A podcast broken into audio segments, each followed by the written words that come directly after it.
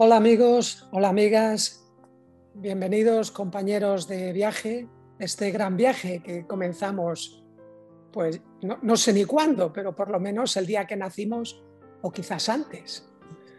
Hoy tengo el gusto de presentaros a una persona, pues, ¿qué voy a decir yo? Pues una persona excelente, porque mi amigo, pero que además, no, no solo esto, él es economista y, desarrolla cursos de posgrado en conducción de grupos en la Universidad de Barcelona. Es el fundador y editor del grano de mostaza. Es traductor de inglés a castellano y ha traducido ya más de 300 libros, que, que esto es una barbaridad, ¿no? Sobre psicología, nueva era, crecimiento, espiritualidad.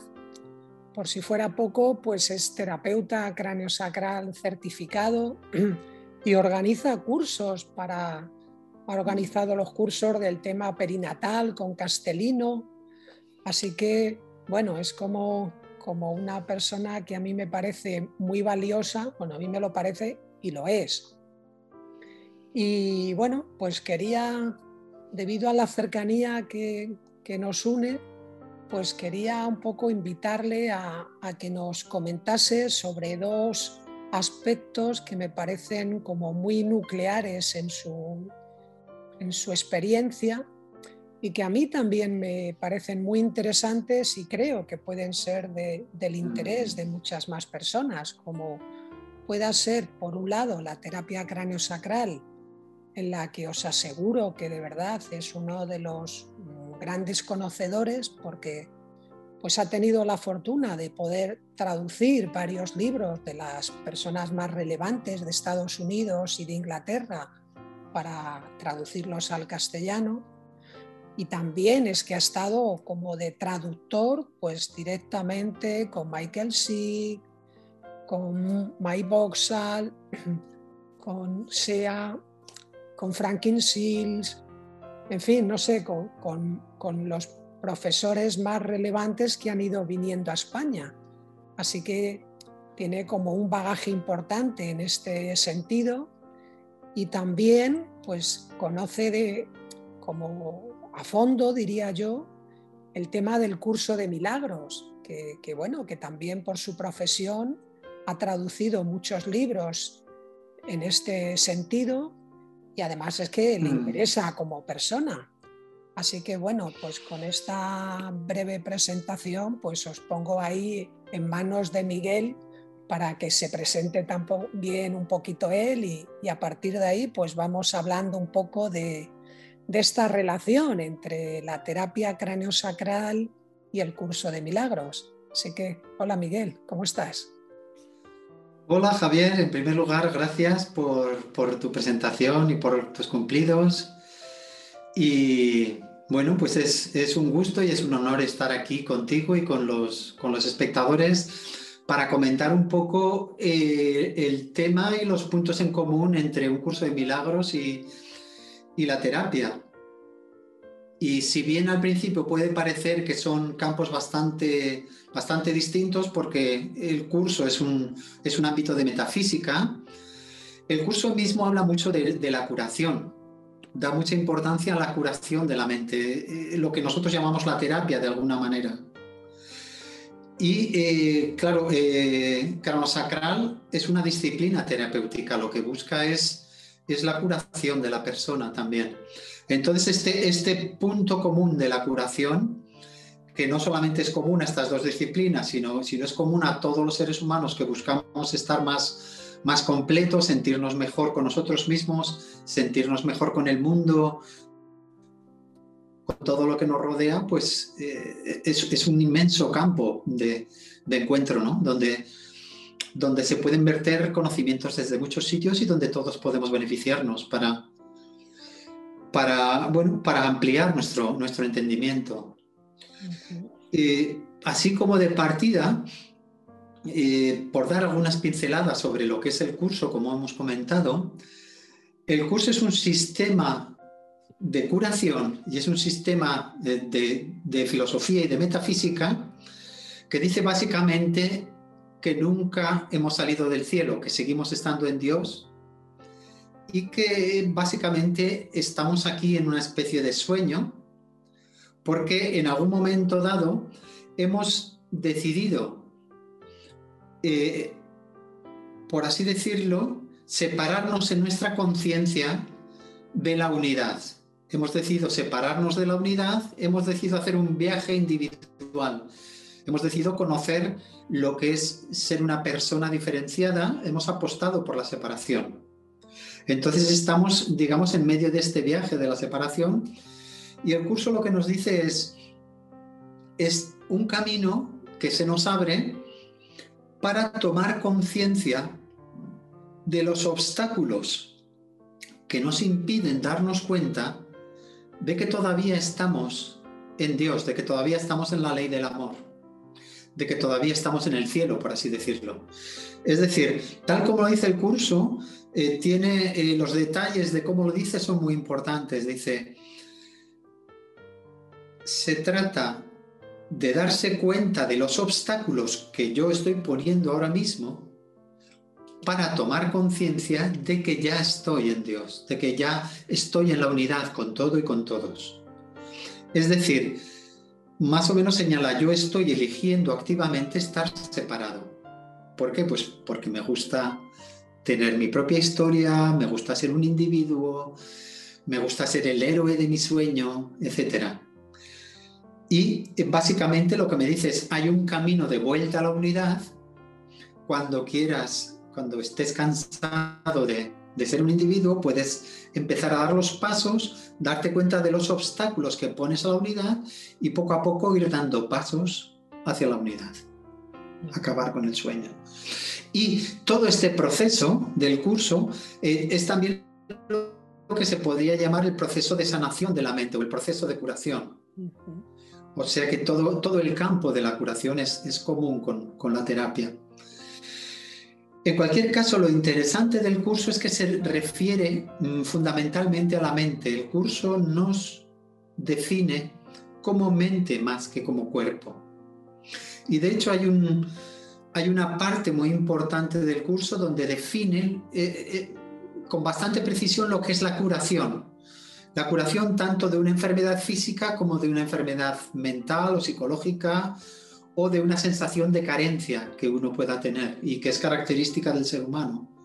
Esta, esta sensación de carencia, de necesitar cosas, de querer, de desear cosas, etc. Y entonces el curso lo que nos dice es que la curación siempre es una decisión de la mente de la persona que, se, que, que ha elegido la enfermedad. Para el curso la enfermedad es una decisión que uno toma en su propia mente y la curación es tomar la decisión contraria. Es decir, voy a curarme, quiero curarme. Por tanto, siempre va a ir a la mente. El curso como tal siempre va a ir a la mente para buscar la curación. Y esto serían las, las pinceladas básicas de, del curso, que bueno, que es muy amplio y daría para, para hablar muchísimo. Hay una cosa que conforme lo has explicado mm, a mi modo de ver con bastante claridad, Creo que alguien que nos estuviera escuchando, que quizás no lo ha oído nunca o, lo oye por primera vez o, empiece a reflexionarlo, aquí he visto como un punto que, podría plantearse a alguien. Bueno, ah, o sea que estoy enfermo porque lo he decidido. Esto suena raro, ¿no? No, no, lo estoy cuestionando para nada, pero, pero me gustaría como que nos des así como una idea de decir, es que yo en algún momento he decidido, claro, ahí entra la conciencia, ¿no? Yo he decidido conscientemente estar enfermo y si no lo he decidido conscientemente, ¿qué pasa? Que hay una inconsciencia que está regulando mi vida. Háblanos un poquito de esto, si te parece bien. Sí, sí, sí, es muy interesante porque nos lleva al tema del inconsciente, que es, el, es la caja del tesoro. Entender el inconsciente es la caja del tesoro para mí, porque mucha gente ha señalado el inconsciente, pero casi nadie describe el inconsciente. Hay gente que, que da pinceladas del inconsciente y bueno, básicamente Freud y Jung yo creo que son los que, los, que, los que más información han dado, posiblemente, quizá otra gente también. Pero es muy interesante, sí. El curso dice exactamente estas palabras, sí, que es, que es una elección de uno. Ahora bien, desde el punto de vista del curso, nuestra identidad no es lo que yo llamaría Miguel o mi personalidad o lo que tú llamarías Javier. Eso sería una parte de la identidad que es el consciente.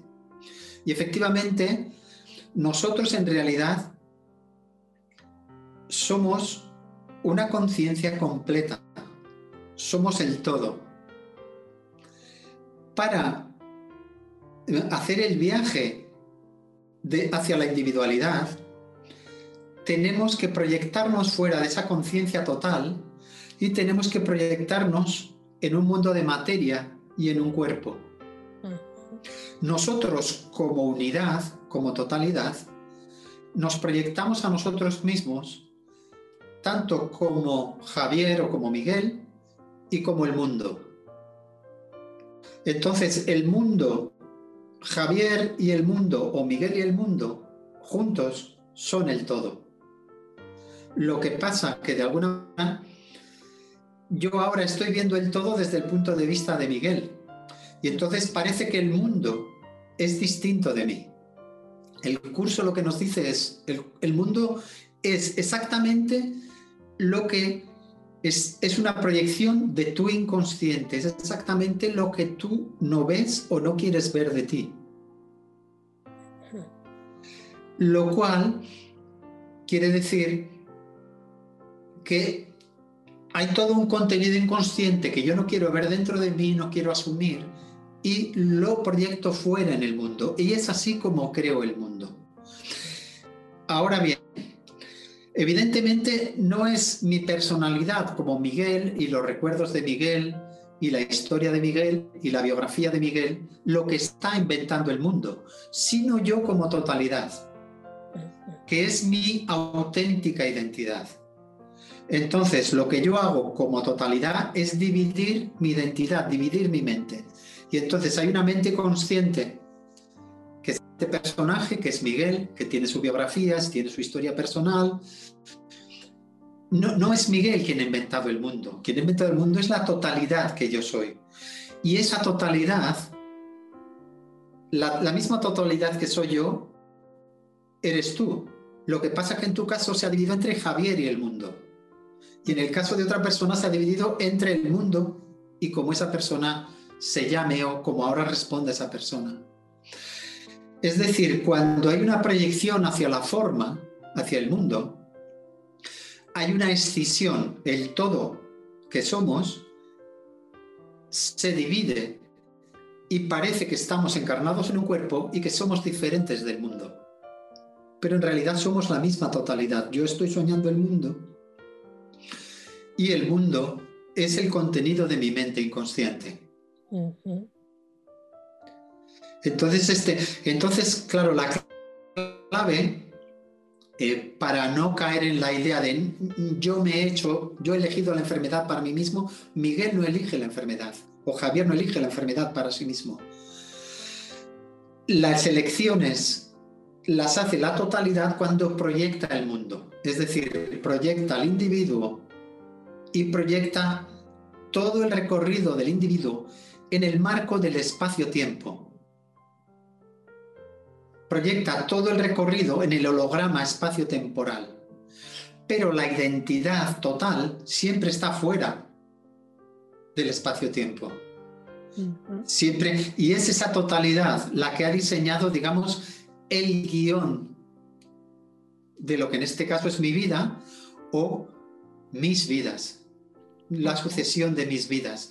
Esto queda determinado por la totalidad cuando se proyecta y se divide en Miguel y el mundo. De modo que no soy yo Miguel quien lo ha diseñado.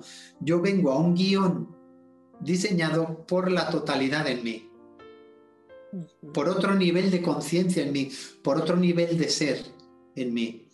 Entonces, claro, eh, yo parto de que soy un personaje, soy una persona, y la propuesta del curso es ir expandiendo mi conciencia hasta darme cuenta de que soy el todo. Pero para eso tengo que ir deshaciendo mi sistema de pensamiento que me dice que estoy separado del todo, que me dice que soy diferente, que soy mejor o peor. Y entonces ahí ya es entrar a estudiar los sistemas de pensamiento que podemos elegir en nuestra mente y uno nos lleva a seguir siendo un individuo y otro sistema de pensamiento nos lleva a darnos cuenta de que somos el todo. Excelente, Miguel. Eh, no esperaba menos de ti. Muy bien. Hombre, gracias. Muchas gracias. Entonces, Miguel, perdona un poquito. Bueno, no, si vas a decir algo, dilo, dilo. No, no, adelante, sí. Sí, mejor. Eh, antes de, como de seguir más en este tema, creo que sería bien, estaría bueno también ahora como presentar desde tu punto de vista la terapia biodinámica craniosacral. Mm. ¿no? O sea, hemos hecho como un acercamiento a qué es el curso, porque evidentemente a mí me estaba resonando mucho, y quizá nunca mejor dicho la palabra resonando, ¿no? Mm. cuando hablabas de este despliegue del el proceso que nos describe Sutherland y sus seguidores, sus alumnos, de este proceso de transmutación desde la quietud dinámica, ¿no? el aliento de vida, la respiración primaria, las mm. mareas, el cuerpo. Mm. Y como en cierto modo la terapia es casi como un viaje al revés. ¿no? Es como soltar un poquito tu personalidad para acceder a, de nuevo a ese mundo de quietud. Eh, háblanos un poquito de cómo ves tú un poco el, mundo de la biodinámica craneosacral relacionándolo con lo que acabas de explicar del, curso. Hombre, eh, yo cuando pienso en la biodinámica craneosacral, lo primero que pienso es que tiene la gran ventaja de tener poca teoría y mucha práctica. Entonces, mm, uno va a un curso de formación y lo primero que le dicen es túmbate en la comilla que vas a recibir una sesión o ponte a hacer una sesión. Entonces, la maravilla para mí es esta, que en sesión, en una sesión de terapia cronosacral, se abre el campo de percepción enormemente. Y si bien uno puede tener la sensación de que es un cuerpo y es una sensación sana y normal, mientras estamos aquí, la terapia cronosacral nos da la oportunidad de vivir estados alterados de energía y de conciencia y de ampliar mucho nuestro sentido de, lo que es nuestro cuerpo. Entonces esto es una apertura mental, o puede ser una, una apertura mental enorme. O sea, yo recuerdo experiencias de de sentir una expansión tan grande que uno siente que ocupa toda la habitación o que ocupa toda la sala o que, o que se funde con el, con el horizonte. O... Hay distintos niveles de vibración, hay distintos niveles de marea, hay distintas experiencias de esa marea y hay distintas experiencias de, quién es uno en esa marea y de, y de dónde, hasta dónde llega uno energéticamente, ¿no? Eh, y evidentemente se explica así, ¿no? Se, se explica como, bueno, pues hay un hay, un campo áurico, pero luego hay, hay, digamos, algo que está más, más cercano al cuerpo, que sigue siendo energético, pero es más cercano al cuerpo. Luego hay algo que está como, como a más distancia, metro, metro y medio, pero sigue siendo, a veces se asocia con la marea de potencia. Y luego hay una, una expansión que es, que es mucho más grande y que nos lleva a una sensación distinta de nuestra identidad. En ese sentido, y gracias a, la inmersión directa en la experiencia, me parece que es, sin pasar por la teoría, es una oportunidad privilegiada de vivir una, experiencia de expansión y de darnos cuenta de, desde la experiencia de que hay mucho más de lo que nos han contado, de lo que nos ha dicho en la escuela, de lo que nos contaron nuestros padres. Eh, tenemos muchas más posibilidades y, somos mucho más grandes, somos muy grandes en posibilidades. Entonces esta inmersión directa en la expansión energética a mí me parece el gran tesoro. Personalmente, a mí me parece que este es el gran tesoro de la terapia cronosacral. otro de los grandes tesoros, para mí, es el tacto humano, el contacto. Yo creo que el contacto humano no es sustituible por nada, aunque inventen el mejor robot del mundo y, lo regulen mm, a, la micronésima, el tacto humano tiene algo que de repente es como es, es la superación del aislamiento, es la superación de la soledad, es la superación de la separación. Para mí el contacto humano el contacto, me estoy refiriendo al contacto terapéutico cronosacral, es decir, que yo lo suelo definir como un contacto no agresivo, no sexual. O sea, el contacto, hay muchos tipos de contacto y tenemos huellas en el cuerpo de muchos tipos de contacto, pero me estoy refiriendo a ese contacto que es no agresivo, no sexual, que es puramente terapéutico y que es un acompañamiento, y que es, es un decir, es una presencia y un decir, estoy aquí, estoy contigo. Esa superación del aislamiento y de la soledad para mí es, es eso, eso es la, curación. De hecho, la curación es la superación de la soledad, es la superación de la separación.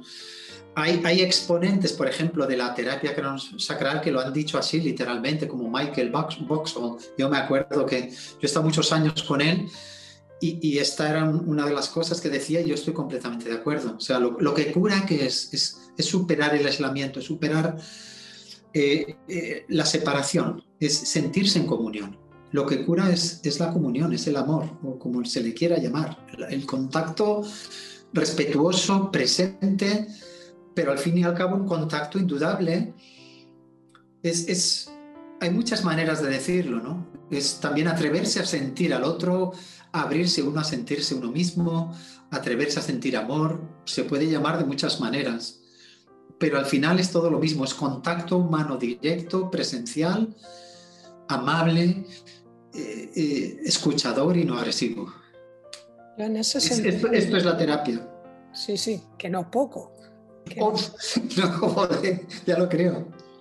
Ahí tengo, claro, yo tengo mi propia manera de verlo y me gustaría que nos compartieras la tuya en relación a esto que estamos hablando, porque yo todavía sigo fascinado de cómo cuando viene un alumno a, apuntarse a un curso de cráneo sacral y yo he tenido alumnos de todos los colores, mm. incluso gente que ya llevaba mucho tiempo, y por todos los colores no me refiero a blancos, chinos, sino de todos los matices del ser humano, pues me han venido personas, por ejemplo, con muchos años de práctica en tai chi o en qigong o en meditación o en mindfulness, mm.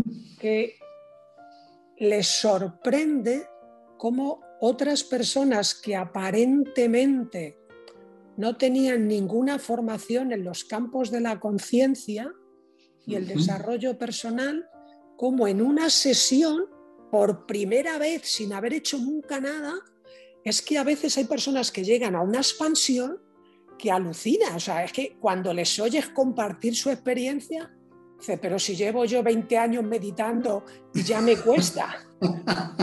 claro, o sea, ¿qué, magia, por decir alguna palabra simpática, qué, qué hay? ¿Qué magia ocurre? ¿Qué magia ocurre que para algunos meditadores es como que les abre la puerta con gran facilidad, incluso para los que no están acostumbrados, les pone en ese camino de expansión de la conciencia. ¿Qué dirías tú que, obra esa gracia? Yo creo que no hay nada tan, no tan valioso como la inocencia. Mm. Como la inocencia en este sentido de no saber, de no traer esquemas. Porque los esquemas los esquemas son, son el ego, son las defensas. Eh, nosotros tenemos esquemas para ver la realidad, para no estar en el presente, para decir, bueno, ¿de ¿cómo viene esto? Ah, vale, ya, es así, vale, ya lo tengo controlado. Entonces, vale, ya sé lo que es.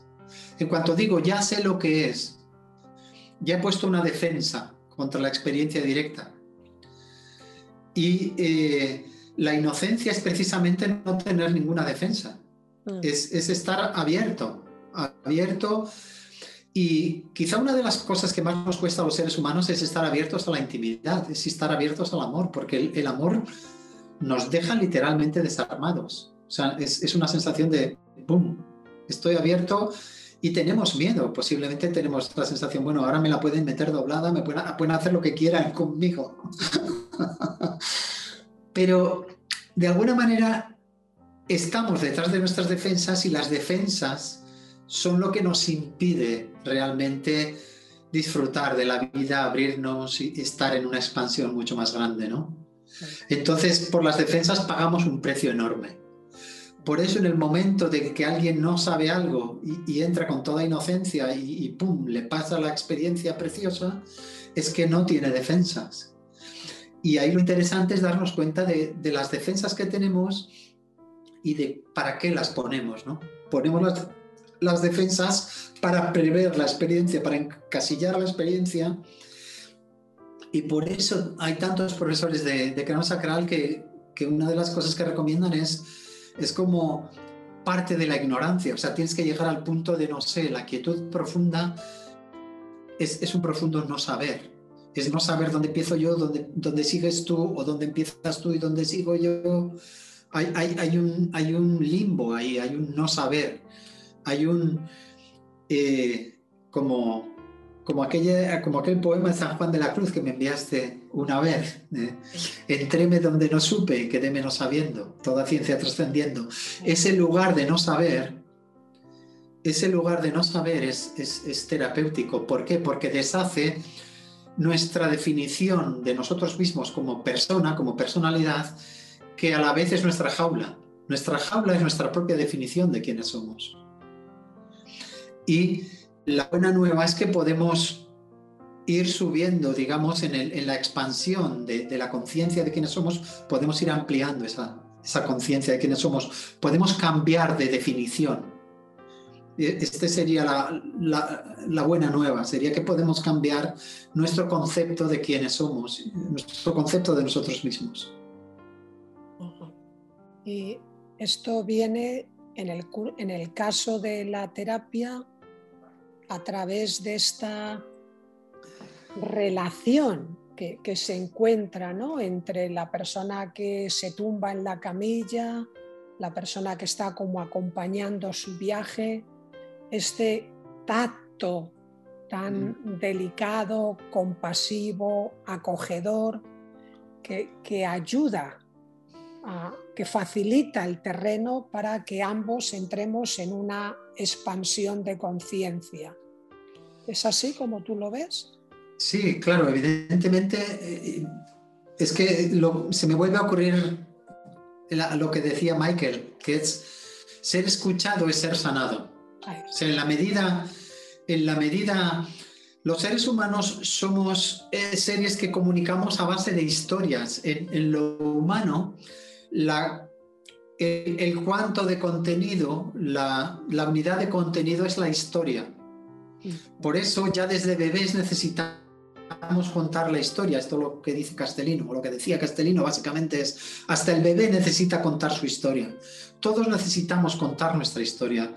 Entonces la cuestión es que haya alguien, un alma amable, que escuche mi historia, que escuche mi historia sin juzgarme.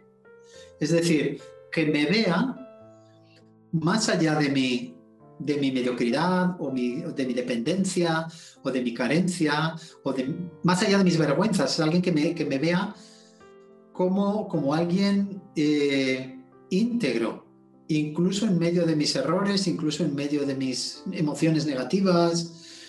Que me, esto es lo que me cura. Lo que me cura es lo que me recuerda que esto, estas emociones negativas o estas batallas diarias son la superficie, pero en el fondo de mí hay algo que sigue incólume, hay una quietud que no se puede cambiar, hay un centro de mi ser que, es, que, sigue, que sigue estando ahí y que, y que no puede cambiar ni ser cambiado.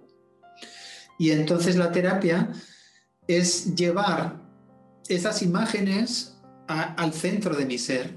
Eh, es, esto también es lo que dice, bueno, todos es que ahora no me acuerdo de, su nombre, este, el del despertar el tigre.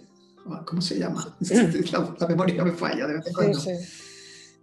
El, bueno, ya, ya, ya me acordaré de. Curar el trauma. Peter Levine. Peter Levine, exacto, que es, es, lo que dice. Lo que dice es, eh, hay, un, hay, un, núcleo en, nosotros que no puede ser dañado. Y, y, básicamente la curación es remitirnos a eso y desde ahí hilar con el trauma.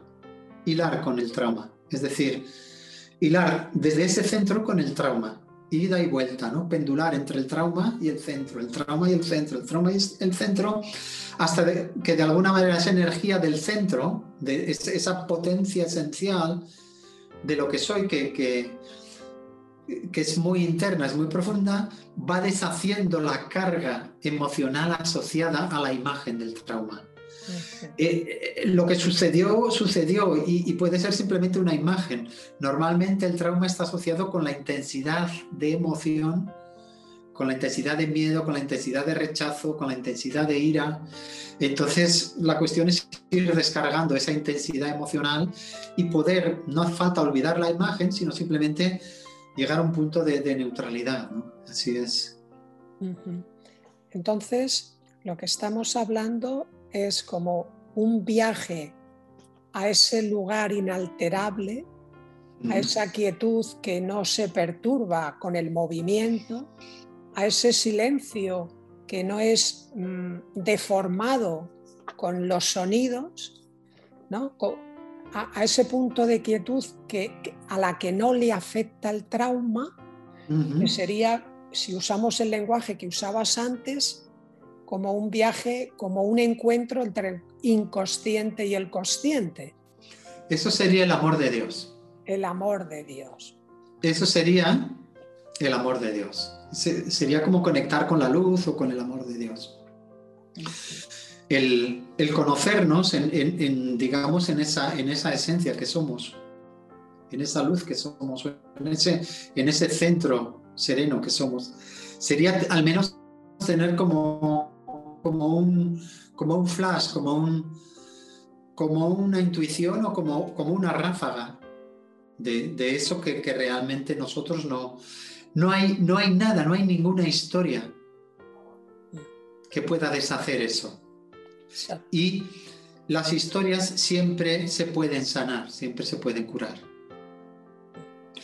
Eh, el curso, lo bueno del curso es que bueno, para quien le guste la espiritualidad, lo pone en un contexto más, más personal, si quieres, o más de espíritu o más de Dios, en el sentido de que lo que nos dice es esa presencia siempre está contigo. O sea, un padre amoroso no te podría haber dejado, no, te podría haber dejado sin, sin aliento, sin ayuda, no te podría haber dejado sin que puedas recurrir a él cuando lo necesites, ¿no? Eh, la cuestión es cómo ubicar dentro de cómo podemos recurrir a, eso en nosotros, ¿no? Y claro, ahí está, y yo si me permites un, margen, eh, un, comentario al margen que, para mí es, es, algo muy interesante. De alguna manera, tanto la terapia como el curso introducen la idea de que esa conexión es interna y está dentro de cada uno de nosotros, no tenemos que buscar un externo. Dios no es algo fuera, Dios es una conexión interna. Y lo primero que tenemos que hacer es dirigir la atención hacia adentro, nuestra atención que está enfocada en el mundo, dirigirla hacia adentro y empezar a mirar dentro y buscar la conexión interna, que es la conexión con nosotros mismos. El alma es nosotros mismos, el ser es nosotros mismos pero establecer esa conexión consciente, ir estableciendo peldaños para establecer una conexión consciente con esas partes de nosotros que son más luminosas, que son más aquietadas, que están más en paz, que son, están más cerca del amor de Dios. al, final, esa es la solución de todo, es, es buscar una conexión con, la luz en nosotros, con la divinidad en nosotros. Y esto, cuando yo empecé hace, hace 45 años, así, yo empecé a, a, meditar y hacer estas cosas, eh, la divinidad era para, para Buda, para Jesús y para cuatro más que lo habían logrado. Y la gran ventaja, la gran democratización es que ahora hay miles, por no decir millones de personas que entienden que, el viaje lo podemos emprender cada uno y que nadie tiene la exclusiva y todos tenemos esa conexión dentro si la queremos descubrir. Y esto es un cambio de paradigma increíble. Exacto. Quizás es un poco la diferencia entre un místico y un religioso, ¿no? Como que el místico busca por sí mismo dentro de sí mismo, sin, acotarse a, unas ideas preconcebidas por buenas que pudieran ser. Aquí me, estando del todo de acuerdo con lo que vas compartiendo, Miguel, me viene de nuevo como yo diría que alguien que lo esté viendo diría, mm, a ver, explícamelo otra vez porque me he perdido. O sea, que podemos hacer conscientemente un viaje al inconsciente.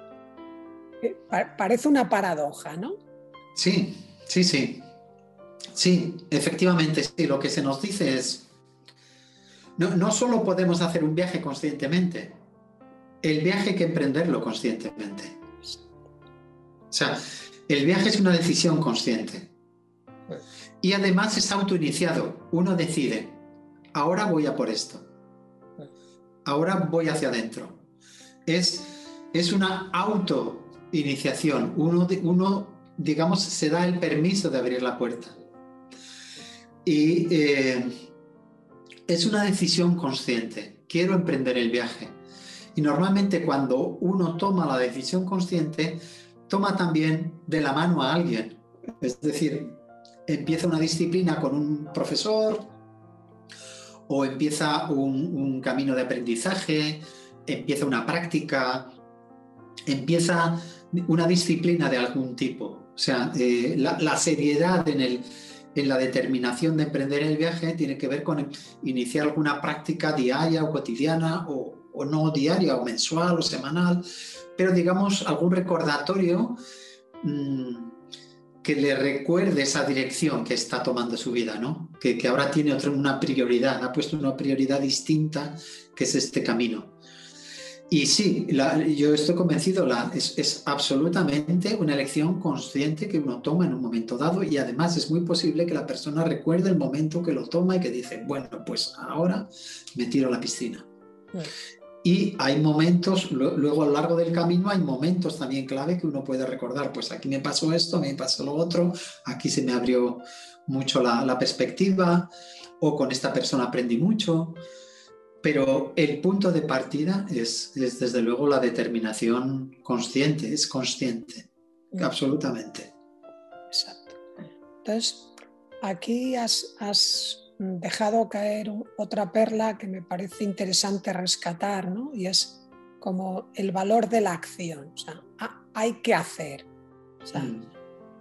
Porque quizás tú, tú lo habrás visto igual que yo, que tanto en terapia hay gente que, que viene a tu consulta mm. con dolencias de muchísimos años, de haber visitado a muchos especialistas y esperan que en una sesión se resuelva todo o gente que o esperan que no se resuelva inconscientemente. O que nos adentramos en un camino de crecimiento personal, de expansión de conciencia y mm. parece que ahí también hoy están de moda los cursos de aprende a liberarte en tres horas o, o cosas así, ¿no?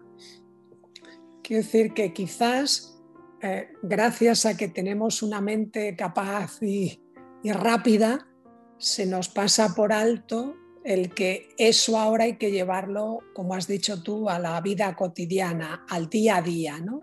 Que, no solo es una cuestión de, de, tengo un insight, comprendo y ya, sino que bueno, ahora a partir de ahí, pues ponte en marcha y cada día haz lo que sea que tengas que hacer o dejar de hacer para mantenerte en esa expansión.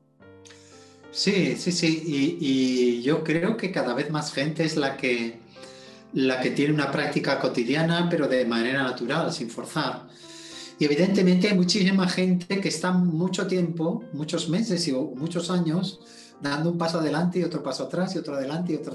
Eh, sé que esto es bueno para mí, pero hay todo tipo, bueno, hay todo tipo de perfiles personales, pero esto es muy típico, de decir, bueno, eh, sí, pero no. Eh, doy un paso, pero doy otro paso atrás. Y esto ya es cuestión de lo que la vida le traiga a uno. evidentemente, desde la perspectiva de, llevar años, pues cuanto antes empiece mejor. Pero claro, eh, desde mi punto de vista es, uno tiene que lidiar con sus propias resistencias y básicamente con el propio miedo. Básicamente, si no avanzamos más rápido es porque no queremos y no queremos porque nos da miedo. Es decir, ¿quién sería yo si de repente, eh, pues no sé, fuera siempre feliz, por ejemplo? ¿O quién sería yo si, si no tuviera problemas? ¿O quién sería yo si me curase? Porque evidentemente eh, lo mismo que uno puede ser un profesional de, la enfermedad y decir, bueno, pues yo he estado en, en, 20 médicos y ninguno me ha curado, uno puede ser profesional de la búsqueda y decir, yo he estado con 20 gurus o con 20 disciplinas y, y ninguna me ha llenado. Vale, pues hay gente para todo, pero normalmente eh, siempre se puede aprender algo con casi con cada persona que te encuentras y más si es alguien que tiene algo que enseñar, es eh, casi con cada persona se puede, se puede aprender, te, te, da pistas. Lo que sí es importante, en mi opinión, es lo que decías tú. A mí me parece clave que esté una actitud activa. Eh, más que la acción en el sentido de hacer tal acción o, tal otra acción o, no hacer ninguna acción, es tener una actitud activa en el sentido de activarse uno consigo mismo. Es decir, activarse uno como centro de conciencia y como centro que es capaz de elegir. Como alguien que discrimina y que dice, esto me conviene, esto no me conviene. Entonces, lo que me conviene lo voy a potenciar, lo que no me conviene lo dejo a un lado porque ahora de momento al menos no me sirve. Pero esta actitud activa de discriminar o de, de decidir dentro por dónde voy y luego poner la intención, quiero avanzar y quiero ir por este camino y quiero perfeccionar esto y quiero ahondar en esto. Esto sí, claro, esto es fundamental. Pero básicamente empujados por, porque queremos ser más, más felices y estar más contentos. Yo durante un tiempo tenía un cartel en mi consulta cartelito pequeño que, lo tenías que ver sí o sí cuando entrabas, que ponía algo así como, aquí no vienen los que sufren o tienen dolores, de eso tenemos todos, aquí viene el que busca soluciones. Claro. Claro, o sea, es que hay, que dar un paso hacia adelante, ¿no? Sí. Desde tu punto de vista, que, has como saboreado tanto el curso de milagros como la terapia biodinámica, ¿cuál dirías que es como el principal escollo, la, gran resistencia que tenemos para, para soltar el personaje, para, para unirnos con ese gran amor, con esa esencia inalterable? Pues yo creo, yo lo definiría como la conciencia de víctima la conciencia de víctima y los beneficios derivados de ser una víctima del mundo. Eh, es, un punto del curso, lo, explica muy, bien, muy profundamente. Dice, o, más, que el curso en sí, hay un profesor, Kenneth Wabney, que lo explica muy bien y dice, mira, en el momento en el que tú como totalidad proyectas un mundo externo y te proyectas a ti dentro de ese mundo como figura, tú te proyectas como figura porque tú quieres ser víctima del mundo. Tú quieres que el mundo te haga cosas eh, de manera que tú aparezcas como víctima y de manera que, tú, que la culpabilidad que tú sientes por querer separarte, ahora la veas fuera, la veas en el mundo y ahora parezca que el mundo te hace cosas parece que tienes un jefe que no te comprende, tienes una mujer que no te escucha, tienes unos hijos rebeldes, tienes unos padres que fueron un desastre. Es decir, el mundo está contra ti. en el mundo siempre hay un malo que tiene la culpa de tu desdicha. Y entonces eso es como el tres en raya para el ego. El ego consigue estar separado, disfrutar de la separación, por así decirlo, pero que la culpa la tenga alguien fuera. No hacerse responsable de haber elegido este viaje de separación que todos hemos elegido. O sea que entonces... entonces, es, este, este, es el, digamos, este es el truco con el que nos engañamos muchos años de nuestra vida posiblemente. Es decir, soy víctima de alguien o algo ahí fuera. Alguien es culpable de putearme y yo soy el bueno de la película. Tengo una mujer que no me entiende, tengo unos padres que no me hicieron caso, tengo eh, en mi entorno, entre mis compañeros de trabajo, entre mis familiares, entre mis amigos, eh, no me entienden, no soy el rol de víctima. El rol de víctima da eh, para carros y carretas, da, da, un kilometraje alucinante en este mundo.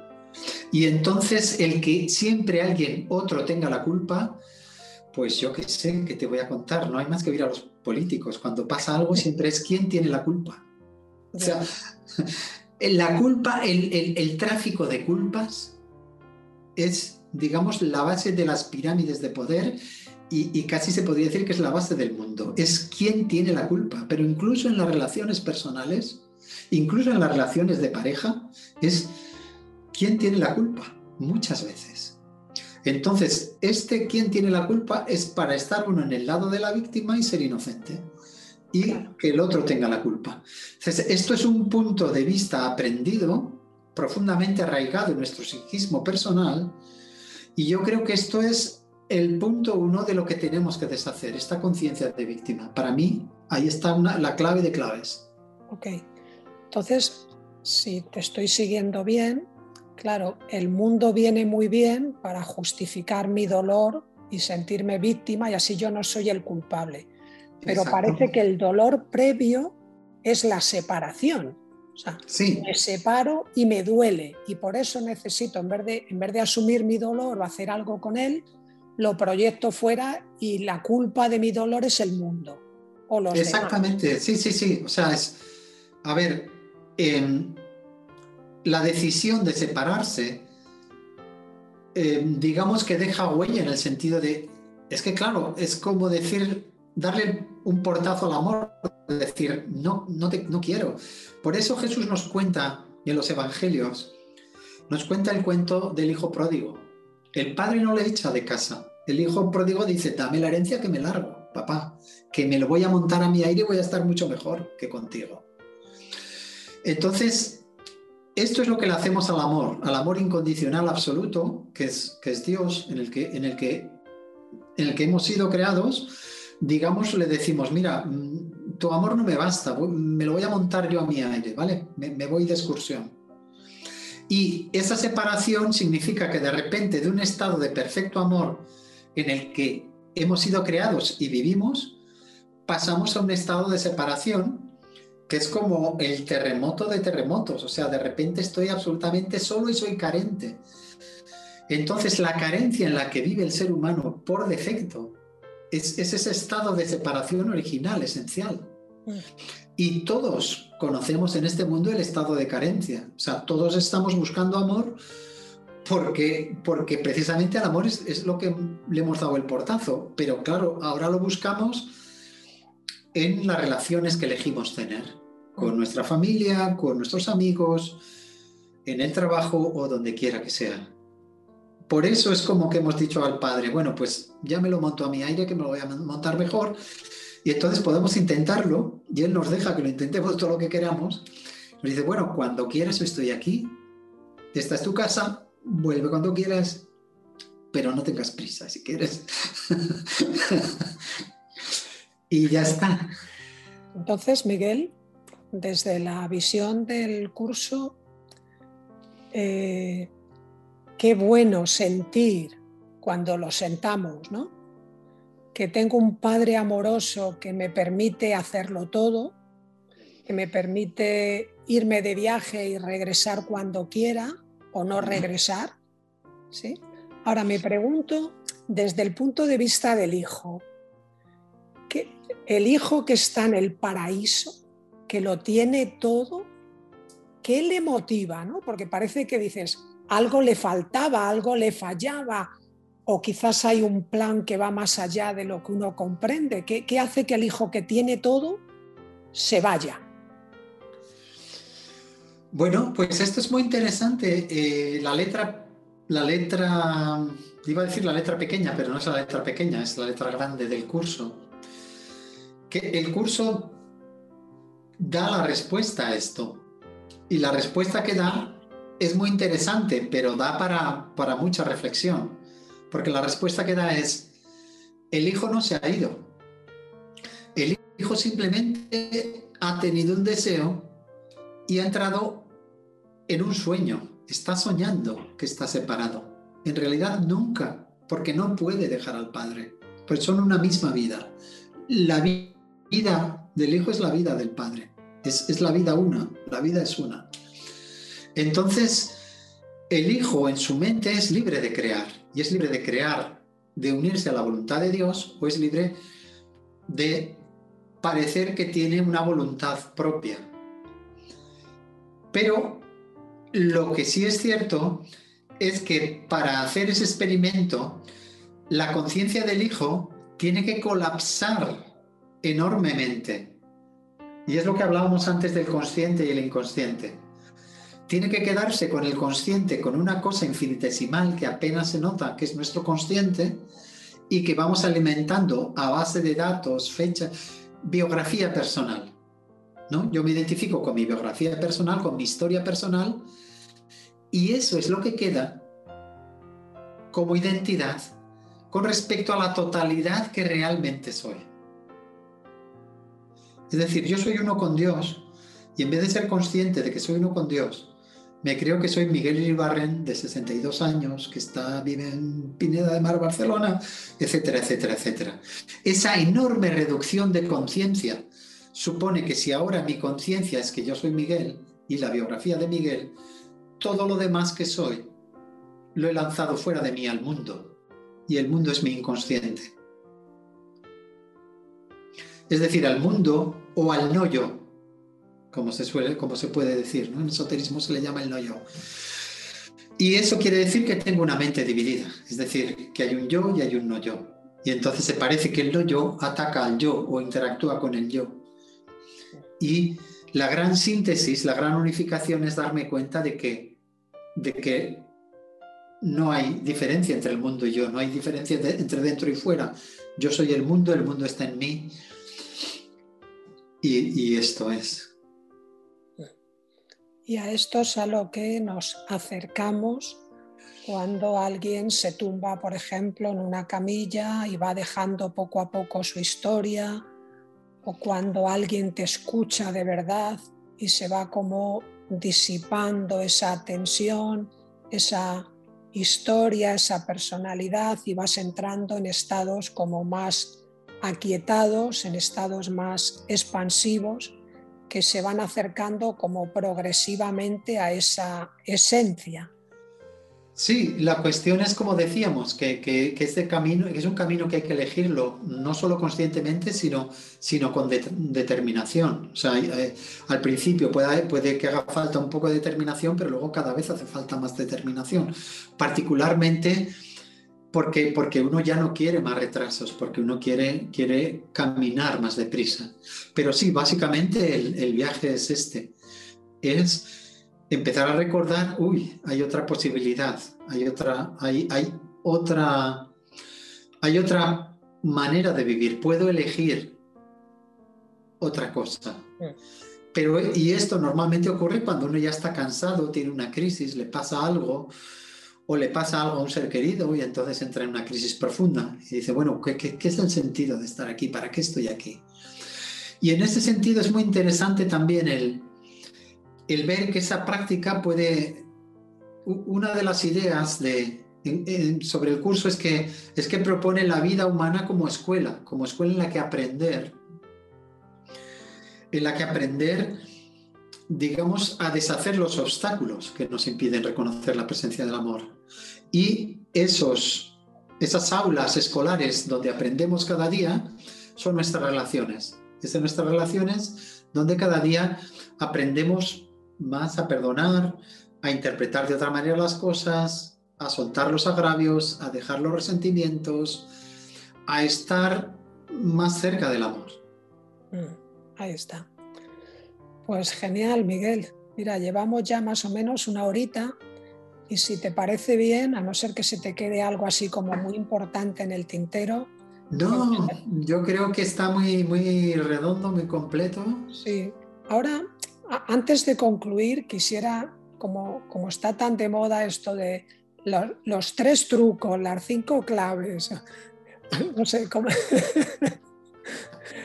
así como, como una pincelada para que el, si alguien que nos está viendo y escuchando le resuena y dice, oye, yo, ¿cómo hago esto en mi vida cotidiana? ¿no? O sea, de forma sencilla, bajada a tierra, ¿qué, está en mi mano hacer para comenzar este viaje? Pues yo diría, mm, lo que pasa que incluso esto requiere a veces un poco de entrenamiento, pero yo diría que el punto uno es tomar conciencia de que puedo, yo elijo cómo interpreto las cosas que me ocurren. Es decir, al principio yo puedo partir de esto es bueno, esto es malo. Me pasa algo y lo, lo interpreto como bueno, me pasa algo y lo interpreto como malo. La primera clave súper importante es decir, vale, esto es mi interpretación. Yo lo he interpretado como bueno o lo he interpretado como malo. Pero mi interpretación es mía y soy libre de elegir la interpretación que más en paz me deje. Es decir, el mundo ahí fuera no es algo objetivo que me hace cosas. La percepción es algo que está mediado por mi elección de cómo quiero interpretarla. La percepción es interpretación. Me doy cuenta de que tengo el poder de interpretar lo que me ocurre. Y este es el principio del empoderamiento. Empiezo a estar empoderado cuando me doy cuenta de que la lección está en mí, no en el mundo. El mundo me puede hacer lo que me haga, pero dentro de mí está la libertad de cómo lo voy a interpretar. Y esa capacidad de elección es inalienable. Esa capacidad de elección no se me puede quitar. Es un poder que no depende de fuera. Me ha sido dado y está en mí. Soy libre de interpretar el mundo y soy libre de elegir la interpretación que más en paz me deje. Exacto. Yo lo resumiría en esa frase. Genial. Pues ahí lo dejamos, ¿no? Como lo dijo el gran Víctor Frank, ¿no? Que, incluso en medio de, de un campo de concentración, el hombre sigue teniendo... ¿Qué mejor ejemplo? Sigues teniendo esa capacidad. ¿Qué mejor ejemplo que Víctor Frankel? Exacto. Exactamente. Pues, pues, esto. Bueno, pues eh, creo que está bien hasta aquí por mi parte. Me gustaría también dejar ahí como presente para los que te estén conociendo quizás por primera vez o los que ya te conozcan, que bueno, tienes una página web, ¿no? milagrosencasa.com. Así que si queréis un milagro, pues te lo llevan a casa, más fácil. y bueno. Lo llamamos milagros en casa porque lo hacemos en nuestra casa. Claro. Así que eh, de verdad eh, conozco a Miguel desde hace muchos años. He tenido la fortuna de eh, ser colaborador en distintos cursos a su lado y eh, trabajar en el mundo de la editorial con varios libros que se han traducido y bueno, en muchos campos he tenido la fortuna de invitarle muchos veranos a mi casa, compartir unas ricas paellitas y merece la pena seguirle la trayectoria porque tiene muchísimo que aportar, como habréis visto en esta pequeña muestra. Así que por mi parte, Miguel, muchísimas gracias por dejarnos aquí tus opiniones, las perlas de sabiduría que las has masticado con mucho tiempo, se nota. Y por mi parte, pues simplemente esto, gracias y estamos en contacto. Pues de mi parte, muchísimo agradecimiento, Javier, por tener esta oportunidad de compartir. Siempre es una maravilla compartir y más compartir con amigos y con personas a, las que uno aprecia. Muchas gracias y también para los espectadores, pues gracias por, por ver esto y, espero que, que, sea de ayuda en, en, algún sentido. Muchas gracias, Javier. Muchas gracias a todos. Que vaya muy bien. Gracias, bendiciones. Hasta luego, Miguel. Chao, hasta luego.